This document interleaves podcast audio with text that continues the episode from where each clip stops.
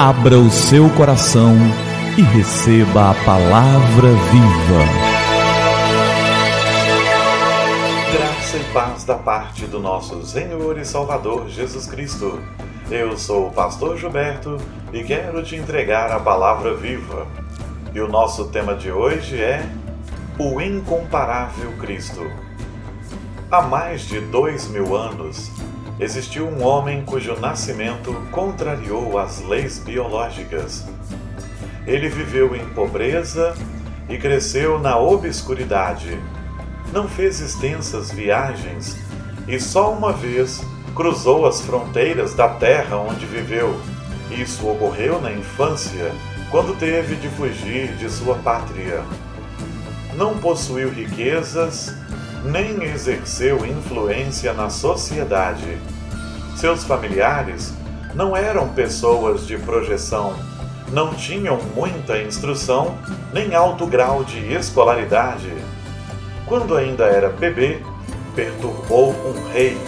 Quando menino, deixou perplexos alguns doutores.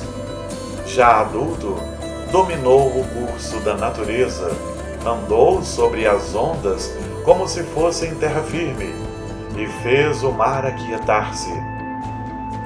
Curou multidões sem o emprego de medicamentos, e não cobrou nada por seus serviços.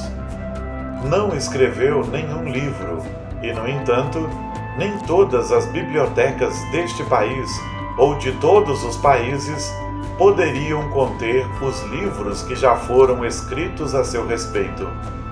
Nunca compôs uma música e, no entanto, tem sido tema de hinos e cânticos cujo número ultrapassa todas as outras músicas somadas. Nunca fundou uma faculdade ou seminário, mas o total dos que estudam seus ensinos é muito maior que a soma de todos os alunos de todas as escolas.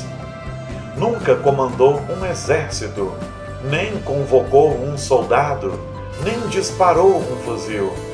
No entanto, nenhum outro capitão contou com maior número de voluntários que, sob suas ordens, fizeram rebeldes baixar as armas e render-se a ele sem dar um único tiro.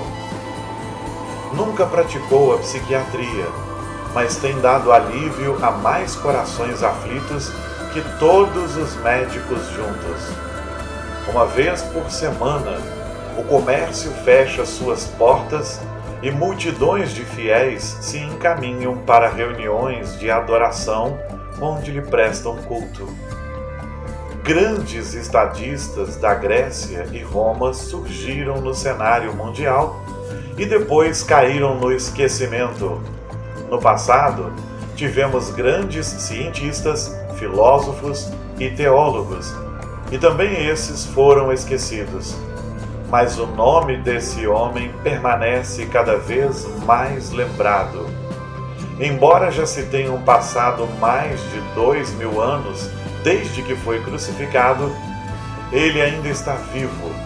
Herodes não conseguiu destruí-lo. O túmulo não pôde detê-lo Agora ele, o Cristo vivo, nosso Senhor e Salvador, se encontra no pináculo da glória celestial, exaltado por Deus, reconhecido pelos anjos, adorado pelos santos e temido pelos demônios. Este é Jesus, o nosso maravilhoso e amado Jesus. Tantas coisas fez que João, no seu Evangelho, no capítulo de número 21, no verso de número 25, escreveu: Jesus fez também muitas outras coisas. Se cada uma delas fosse escrita, penso que nem mesmo no mundo inteiro haveria espaço suficiente para os livros que seriam escritos. Esse é o nosso amado Jesus, maravilhoso, incomparável, inigualável. E nós precisamos adorá-lo e servi-lo. Vamos orar a Jesus, nosso único intercessor e Deus verdadeiro? É tempo de falar com o Senhor do universo. Pai querido, muito obrigado por que o Senhor enviou seu Filho para nos salvar, para executar a obra maravilhosa de salvação na cruz. E obrigado, Senhor Jesus, porque o Senhor enviou o Espírito Santo, o outro Consolador, para aplicar essa obra no nosso coração. Nós louvamos e bendizemos o nome do Senhor e nós agradecemos ao Senhor por tantas maravilhas que o Senhor tem feito. Nós oramos só no Teu nome, Jesus, porque só o Senhor é Salvador, só o Senhor é Senhor, só o Senhor morreu na cruz, só o Senhor ressuscitou, só o Senhor está assentado à direita de Deus Pai no seu trono de glória, só o Senhor, só o Senhor nasceu de modo virginal, não herdou pecado e não pecou. Por isso nós só oramos no teu nome, porque só o Senhor é nosso intercessor e merece todo o nosso louvor, toda a nossa oração. Só o Senhor, só o Senhor. Por isso oramos em teu nome, Jesus. Amém. Amém. E que a palavra viva transborde em seu coração. Que a palavra viva transborde em nossos corações.